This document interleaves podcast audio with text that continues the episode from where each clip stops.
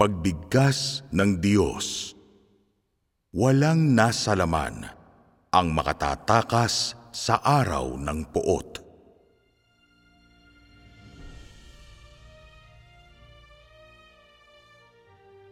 Ngayon, pinagsasabihan ko kayo para sa kapakanan ng inyong kaligtasan, upang ang aking gawain ay sumulong ng maayos, at upang ang aking kauna-unahang gawain sa buong sansinukob ay maisakatuparan ng higit na angkop at ganap. Ibinubunyag ng aking mga salita, autoridad, kamahalan, at paghatol sa mga tao ng lahat ng bayan at bansa. Ang aking gawain na kasama ninyo ay ang umpisa ng aking gawain sa buong sansinukob. Bagaman ngayon na ang mga huling araw, dapat batid ninyo na ang mga huling araw ay isa lamang pangalan ng isang kapanahunan, gaya ng kapanahunan ng kautusan at ng kapanahunan ng biyaya. Ito ay tumutukoy sa isang kapanahunan at tanda ng kabuuan ng isang kapanahunan sa halip na sa huling ilang taon o buwan. Ngunit ang mga huling araw ay hindi gaya ng kapanahunan ng biyaya at ng kapanahunan ng kautusan. Ang gawain para sa mga huling araw ay hindi isasagawa sa Israel, kundi sa mga hintil. Ito ay ang paglupig ng mga tao mula sa lahat ng bansa at tribo sa labas ng Israel sa harap ng aking trono upang ang aking kaluwalhatian sa buong sansinukob ay kayang punuin ang buong kosmos. Ito ay upang makamtan ko ang mas dakilang kaluwalhatian upang ang lahat ng nilikha sa lupa ay maipasa ang aking kaluwalhatian sa bawat bansa. Sa lahat ng saling lahi magpakailanman at lahat ng nilikha sa langit at lupa ay makita ang lahat ng kaluwalhatian na aking natamo sa lupa. Ang gawaing isinasagawa sa mga huling araw ay ang gawain ng panlulupig. Hindi ito ang pagpatnubay sa lahat ng mga tao sa lupa, kundi ang konklusyon ng walang pagkasira at libong taong buhay ng pagdurusa ng sangkatauhan sa lupa. Dahil dito, ang gawain ng mga huling araw ay hindi maitutulad sa ilang libong taon na gawain sa Israel, ni hindi rin maitutulad sa dekadang gawain sa Judea na nagpatuloy ng ilang libong taon hanggang sa pangalawang pagkakatawang tao ng Diyos. Dinaranas lamang ng mga tao sa mga huling araw ang muling pagpapakita ng manunubos sa katawang tao. At tinatanggap nila ang personal na gawain at mga salita ng Diyos. Hindi ito aabot ng dalawang libong taon bago dumating ang mga huling araw ng katapusan. Ang mga ito ay maikli, kagaya ng isinagawa ni Jesus ang mga gawain noong kapanahunan ng biyaya sa Judea. Ito ay dahil sa ang mga huling araw ay ang konklusyon ng buong panahon.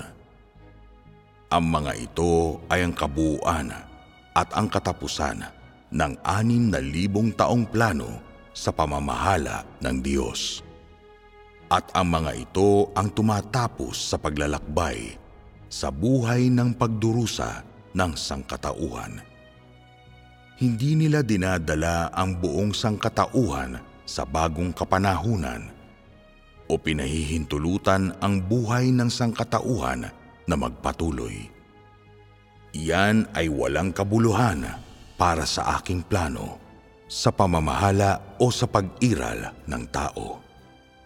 kung ang sangkatauhan ay magpatuloy ng ganito.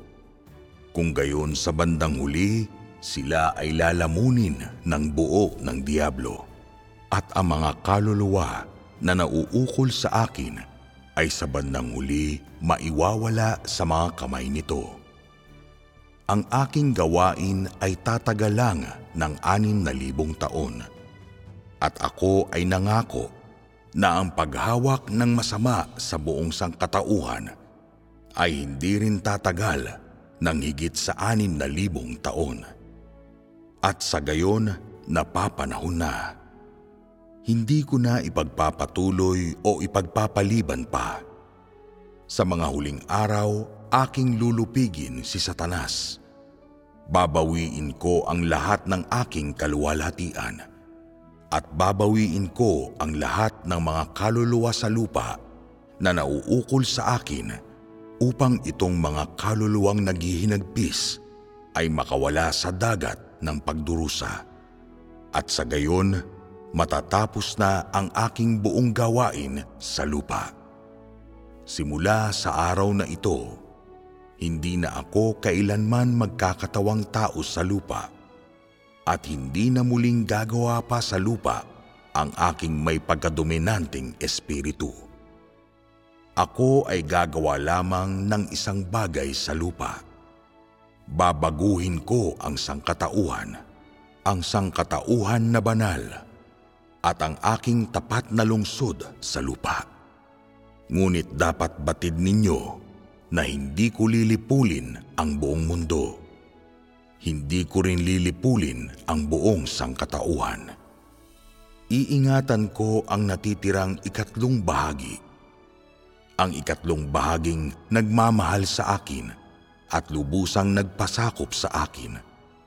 At sila ay aking gagawing mabunga at mapagparami sa lupa, kagaya ng ginawa ng mga Israelita sa ilalim ng kautusan.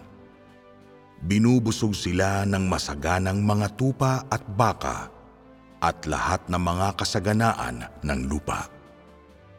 Ang sangkatauhang ito ay mananatili sa akin magpakailanman. Ngunit hindi ito ang karumal-dumal na maruming sangkatauhan sa ngayon, kundi ang sangkatauhan na naipon mula sa aking mga nalikom. Ang sangkatauhang iyon ay hindi mapipinsala, maaabala o makukubkob ni Satanas. At sila ang tanging sangkatauhan na mananatili sa mundo pagkatapos kong magtagumpay laban kay Satanas. Ito ang sangkatauhan na nasakop ko na ngayon at natamo ang aking pangako. At sa gayon, ang sangkatauhan na nasakop sa mga huling araw, ang siyaring sangkatauhan na maliligtas at magkakamit ng aking mga walang hanggang pagpapala. Ito ang tanging magiging patunay ng aking tagumpay laban kay Satanas at ang tanging mga nasamsam sa aking pakikipaglaban kay Satanas. Ang mga nasamsam sa digmaan ay aking nailigtas mula sa sakop ni Satanas at ang tanging pagkakabuo at bunga ng aking anim na libong taong plano sa pamamahala sila ay nagmula sa bawat bansa at denominasyon at bawat lugar at bayan sa buong Sansinukob. Sila ay galing sa iba't ibang lahi, iba't ibang wika, kaugalian at mga kulay ng balat. At sila ay nakakalat sa lahat ng mga bansa at denominasyon sa buong mundo. At maging sa bawat sulok ng mundo hindi magtatagal, sila ay magsasama-sama upang buuin ang ganap na sangkatauhan, ang pulong ng sangkatauhan na hindi kayang abutin ng mga puwersa ni Satanas. Silang mga nasa sangkatauhan na hindi nailigtas at nasakop ko ay tahimik na lulubog sa kailaliman ng dagat at masusunog ng aking tumutupok na apoy na walang hanggan. Lilipulin ko itong luma at lubos na kadungisan ng sangkatauhan. Kagaya ng paglipol ko sa mga panganay na lalaking anak at mga baka sa Ehipto. Itinira lamang ang mga Israelita na kumain ng karne ng tupa, uminom ng dugo ng tupa, at nagtatak ng dugo ng tupa sa biga ng kanilang mga pinto. Hindi ba't ang mga taong aking sinakop at naging pamilya ay siya ring mga taong kumain sa aking laman bilang kordero at uminom ng aking dugo bilang kordero at aking tinubos at sinasamba ako. Hindi ba sila ang mga uri ng tao na laging sinasamahan ng aking kaluwalhatian? Hindi ba silang walang katawan ko, ang kordero, ay tahimik ng lumubog sa kailaliman ng dagat? Ngayon sumasalungat sila sa akin, at ngayon ang aking mga salita ay tulad lamang ng mga sinabi ni Jehova sa mga lalaking anak at mga lalaking apo ng Israel. Ngunit ang katigasan sa kaibuturan ng inyong mga puso ay nagiimbak ng aking puot. Nagdudulot ng higit pang pagdurusa sa inyong mga laman. Higit pang paghatol sa inyong mga kasalanan. At higit pang puot sa inyong di pagkamatuwid. Sino ang maliligtas sa aking araw ng puot kung ganito ang turing ninyo sa akin sa ngayon? Kaninong di pagkamatuwid ang kayang makatakas sa aking mga mata ng pagkastigo? Kaninong mga kasalanan ang makakaiwas sa mga kamay ko, ang makapangyarihan sa lahat? Kaninong mga pagsalungat ang makakatanggap ng aking paghatol, ang makapangyarihan sa lahat? Ako, si Jehovah, ay nagsasalita sa inyo mga angkan ng mga pamilyang hentil. At ang mga salitang binibigkas ko sa inyo ay higit sa lahat ng mga binigkas sa kapanahunan ng kautusan at sa kapanahunan ng biyaya. Ngunit kayo ay mas matigas pa sa lahat ng mga tao sa Ehipto. Hindi ba ninyo iniipon ang aking puot habang ihinahanda ko ang aking kapahingahan? paano kayo makakatakas ng walang pinsala mula sa araw ko, ang makapangyarihan sa lahat. Ako ay nagsagawa at nagsalita sa ganitong paraan kasama ninyo. Ako ay gumugol ng napakaraming lakas at pagsisikap. Ngunit kailan ba kayo nakinig sa mga malinaw kong sinasabi? Saan kayo yumukod sa akin ang makapangyarihan sa lahat. Bakit ninyo ako tinatrato ng ganito? Bakit lahat ng inyong sinasabi at ginagawa ay pinupukaw ang aking galit? Bakit napakatigas ng inyong mga puso? Pinabagsak ko ba kayo kahit minsan? Bakit wala kayong magawa kundi gawin akong nalulungkot at nababalisa? Hinihintay ba ninyo ang araw ng puot ko, si Jehovah na dumating sa inyo? Hinihintay ba ninyo na ipadala ko ang galit na pinukaw ng inyong pagsuway? Hindi ba ang lahat ng aking ginagawa ay para sa inyo? Ngunit laging ang turing ninyo sa akin, si Jehovah ay ganito. Ninanakaw ang aking mga alay Kinukuha ang mga handog sa aking altar pauwi upang pakainin ang mga anak at apo sa loob ng tirahan ng lobo. Lumalaban sa isa't isa ang mga tao. Umaharap sa isa't isa na may galit sa mga mata at mga tabak at sibat. Itinatapon ang mga salita ko. Ang makapangyarihan sa lahat – sa palikuran upang maging kasing dungis ng dumi. Nasaan ang inyong integridad? Ang inyong pagkatao ay naging kahayupan. Ang inyong mga puso ay matagal nang naging bato. Hindi ba ninyo alam na kung dumating ang araw ng aking galit, ay kung kailan ko hahatulan ang masasamang ginawa ninyo sa akin? Ang makapangyarihan sa lahat ngayon?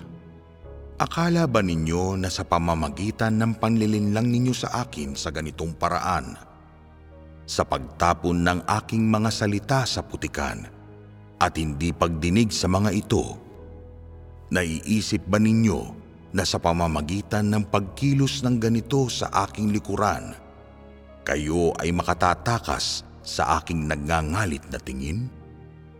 Hindi ba ninyo alam na kayo ay nakita na ng mga mata ko si Jehovah nang ninakaw ninyo ang aking mga alay at pinagnasaan ang aking mga pag-aari? Hindi ba ninyo alam na noong ninakaw ninyo ang aking mga alay, ito ay sa harapan ng altar kung saan ang mga alay ay inihandog? Paano ninyo nagawang paniwalaan na sapat ang inyong katusuhan para malinlang ako ng ganoon na lang? Paano ba maaalis ang aking nagngangalit na puot sa inyong mga karumal-dumal na kasalanan? Paano ba palalampasin ng aking ngit-ngit ang inyong masasamang gawain? Ang kasamaan na inyong ginagawa ngayon ay hindi magbibigay ng daang palabas para sa inyo. Bagkus, ito ay mag-iipon ng pagkastigo para sa inyo sa kinabukasan. Ito ay pinupukaw ang pagkastigo mula sa akin, ang makapangyarihan sa lahat patungo sa inyo. Paano makatatakas ang inyong masasamang gawain at masasamang salita sa aking pagkastigo? Paano makararating ang inyong mga panalangin sa aking mga tainga? Paano ako magbubukas ng labasan para sa inyong di pagkamatuwid? Paano ko pababayaan ang inyong masasamang gawain na pagsasalungat sa akin? Paano ko hindi puputulin ang inyong mga dilang makamandag kagaya ng sa ahas? Hindi kayo tumatawag sa akin para sa kapakanan ng inyong pagkamatuwid. Bagkos, iniipon ang aking galit dahil sa inyong di pagkamatuwid. Paano ko kayo mapapatawad? Sa mga mata ko, ang makapangyarihan sa lahat, ang inyong mga salita at kilos ay marungis. Ang mga mata ko, ang makapangyarihan sa lahat, ay nakikita ang inyong di pagkamatuwid bilang walang tigil na pagkastigo. Paano maaalis ang aking matuwid na pagkastigo at paghatol sa inyo? Dahil ginagawa ninyo ito sa akin, ginagawa akong malungkot at napupuot. Paano ko papayagang makawala kayo sa aking mga kamay at maiwalay sa araw na ako, si Jehovah, ay kastiguhin at isumpa kayo. Hindi ba ninyo alam na ang lahat ng masasama ninyong salita at binigkas ay nakarating na sa aking mga tainga? Hindi ba ninyo alam na ang inyong di pagkamatuwid ay dinungisa na ang aking banal na balabal ng pagkamatuwid? Hindi ba ninyo alam na ang inyong pagsuway ay nakapukaw na sa aking matinding galit? Hindi ba ninyo alam na noon pa ninyo ako iniwang nangingit-ngit at noon pa ninyo sinusubukan ang aking pasensya? Hindi ba ninyo alam na nasira ninyong parang basahan ang aking katawan? Nagtiis ako hanggang ngayon, anupat pinakakawalan ko ang aking galit. Hindi na nagiging mapagparaya sa inyo kailanman. Hindi ba ninyo alam na ang inyong masasamang gawain ay nakarating na sa aking mga mata at ang aking mga hinagpis ay narinig na ng aking ama? Paano niya papayagang gawin ninyo ito sa akin? Hindi ba ang aking mga ginawa ay para sa inyong kapakanan?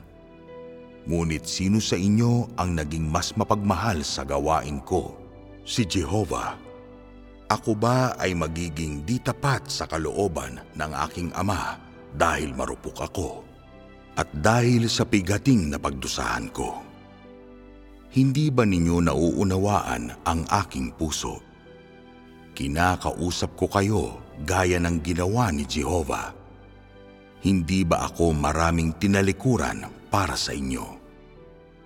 Kahit na ako ay nakahanda na pasanin ang lahat ng mga pagdurusang ito para sa kapakanan ng gawain ng aking ama.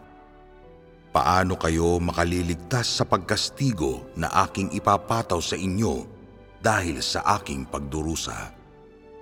Hindi ba ninyo ako natamasa ng sobra-sobra? Ngayon, ako ay ipinagkaloob sa inyo ng aking ama. Hindi ba ninyo alam na mas marami kayong natatamasa kaysa sa aking mapagbiyayang mga salita? Hindi ba ninyo alam na ang aking buhay ay ipinagpalit sa inyong buhay at sa mga bagay na inyong kinalulugdan? Hindi ba ninyo alam na ginamit ang buhay ko ng aking ama upang labanan si Satanas? At ipinagkaloob din niya ang aking buhay sa inyo upang matanggap ninyo ito ng makasandaang beses at pinayagang makaiwas kayo sa napakaraming tukso. Hindi ba ninyo alam na sa pamamagitan lamang ng aking gawain, kayo ay nakalaya sa maraming tukso at sa maraming nagliliyab na kaparusahan? Hindi ba ninyo alam na dahil lamang sa akin na pinayagan kayo ng aking ama na magsaya hanggang sa ngayon? Paano nananatiling matigas ang inyong mga puso ngayon na parang naging manid na? sa paanong paraan ang inyong masamang ginawa ngayon ay makatatakas sa araw ng puot na susunod sa aking pag-alis sa lupa. Paano ko papayagan silang napakatigas ang puso na makaligtas sa galit ni Jehovah? Gunitain ninyo ang nakaraan. Kailan naging galit ang aking pagtingin? at ang boses naging malupit sa inyo. Kailan ako nakipagtalo sa inyo? Kailan ko ba kayo pinangaralan ng wala sa katuwiran? Kailan ko ba kayo pinangaralan ng harap-harapan? Hindi ba ito para sa kapakanan ng aking gawain na ako ay nanawagan sa aking ama upang ingatan kayo sa tukso? Bakit ninyo ako tinatrato ng ganito? Ginamit ko ba ang aking autoridad upang pabagsakin ang inyong mga laman? Bakit ninyo ako sinuklian ng ganito? Matapos kayong mag-urong sulong tungo sa akin, kayo ay urong sulong at sa ganoon kayo ay mapanlinlang sa akin at nagtatago ng mga bagay sa akin at ang inyong mga bibig ay puno ng dura na mga di matuwid. Sa tingin ba ninyo ay madadaya ng inyong mga dila ang aking espiritu? Sa tingin ba ninyo ay matatakasan ng inyong mga dila ang aking puot? Sa tingin ba ninyo ay makakapagbigay ng paghatol ang inyong mga dila sa mga gawain ko? Si Jehovah sa paraang gugustuhin na mga ito? Ako ba ang Diyos na binibigyang hatol ng tao? Mapapayagan ko ba na ang isang uod ay lumapastangan sa akin? Sa paanong paraan ko ilalagay ang mga anak ng pagsuway sa gitna ng aking mga walang hanggang pagpapala? Ang inyong mga salita at gawa ay matagal nang nailantad at nahatulan kayo. Nang aking inunat ang kalangitan at nilikha ang lahat, hindi ko pinayagan ang kahit anong nilalang na lumahok ayon sa kanilang kagustuhan. Lalong hindi ko pinayagan ang kahit na anong bagay na gambalain ang aking gawain at aking pamamahala ayon sa kagustuhan nito. Wala akong pinayagang tao o bagay. Paano ko ililigtas silang mga malupit at hindi makatao tungo sa akin? Paano ko mapapatawad silang nag-alsa laban sa aking mga salita? Paano ko ililigtas silang mga sumuway sa akin? Ang kapalaran ba ng tao ay wala sa mga kamay ko, ang makapangyarihan sa lahat? Paano ko isasaalang-alang ang inyong di pagkamatuwid at pagsuway bilang banal? Paano dinudumihan ng inyong mga kasalanan ang aking kabanalan? Ako ay hindi nadudungisan ng dumi ng di pagkamatuwid ni hindi ko ikinatutuwa ang mga alay na mga di matuwid. Kung ikaw ay tapat sa akin, si Jehovah, kukunin mo ba para sa sarili mo ang mga alay sa aking altar? Gagamitin mo ba ang iyong makamandag na dila upang lapastanganin ang aking banal na pangalan? Ikaw ba ay mag-aalsa laban sa aking mga salita sa ganitong paraan? Ituturing mo ba ang aking kaluwalhatian at banal na pangalan bilang isang kasangkapan upang maglingkod kay Satanas ang masama? Ang aking buhay ay inalay para sa kaligayahan ng mga banal. Paano kitang papayagang paglaruan ang aking buhay ayon sa iyong kagustuhan at gamitin ito bilang kasangkapan sa pag-aalitan sa gitna ninyo? paano mo nagagawang maging napakawalang puso at kulang na kulang sa paggawa ng kabutihan sa kung paano kayo tungo sa akin. Hindi ba ninyo alam na itinala ko na ang inyong masasamang gawain sa mga salita ng buhay? Paano ninyo matatakasan ang araw ng puot kapag kinastigo ko ang Ehipto? Paano ba ninyo ako malalabanan at masusuway sa ganitong paraan ng paulit-ulit. Sinasabi ko sa inyo ng malinaw, pagdating ng araw, ang inyong pagkastigo ay magiging higit na mahirap kaysa sa naranasan ng Ehipto. Paano ninyo matatakasan ang aking araw ng puot? Sinasabi ko sa inyo ng buong katotohanan, ang aking pagtitiis ay inihanda para sa inyong masasamang gawain. At ito ay umiiral para sa inyong pagkastigo sa araw na iyon. Hindi ba kayo ang mga magdurusa sa puot ng paghatol kapag naabot ko ang katapusan ng aking pagtitiis? Hindi ba ang lahat ng bagay ay nasa mga kamay ko ang makapangyarihan sa lahat? paano ko papayagang suwayin ninyo ako ng ganito sa ilalim ng kalangitan? Ang inyong mga buhay ay magiging napakahirap dahil nakatagpo ninyo ang Mesiyas na nasabing siyang darating. Ngunit hindi nakarating kailanman. Hindi ba kayo ang kanyang mga kaaway? Si Jesus ay nakipagkaibigan sa inyo ngunit kayo ay mga kaaway ng Mesiyas. Hindi ba ninyo alam na bagamat kayo ay kaibigan ni Jesus, ang inyong masasamang gawain ay pumuno ng mga sisidlan ng mga karumal-dumal? Kahit na kayo ay napakamalapit kay Jehovah, hindi ba ninyo alam na ang inyong masasamang salita ay nakarating na sa mga tainga ni Jehovah at naudyukan ang kanyang puot? paano siya magiging malapit sa iyo at paano niya hindi susunugin ang inyong mga sisidlan na puno ng masasamang gawain.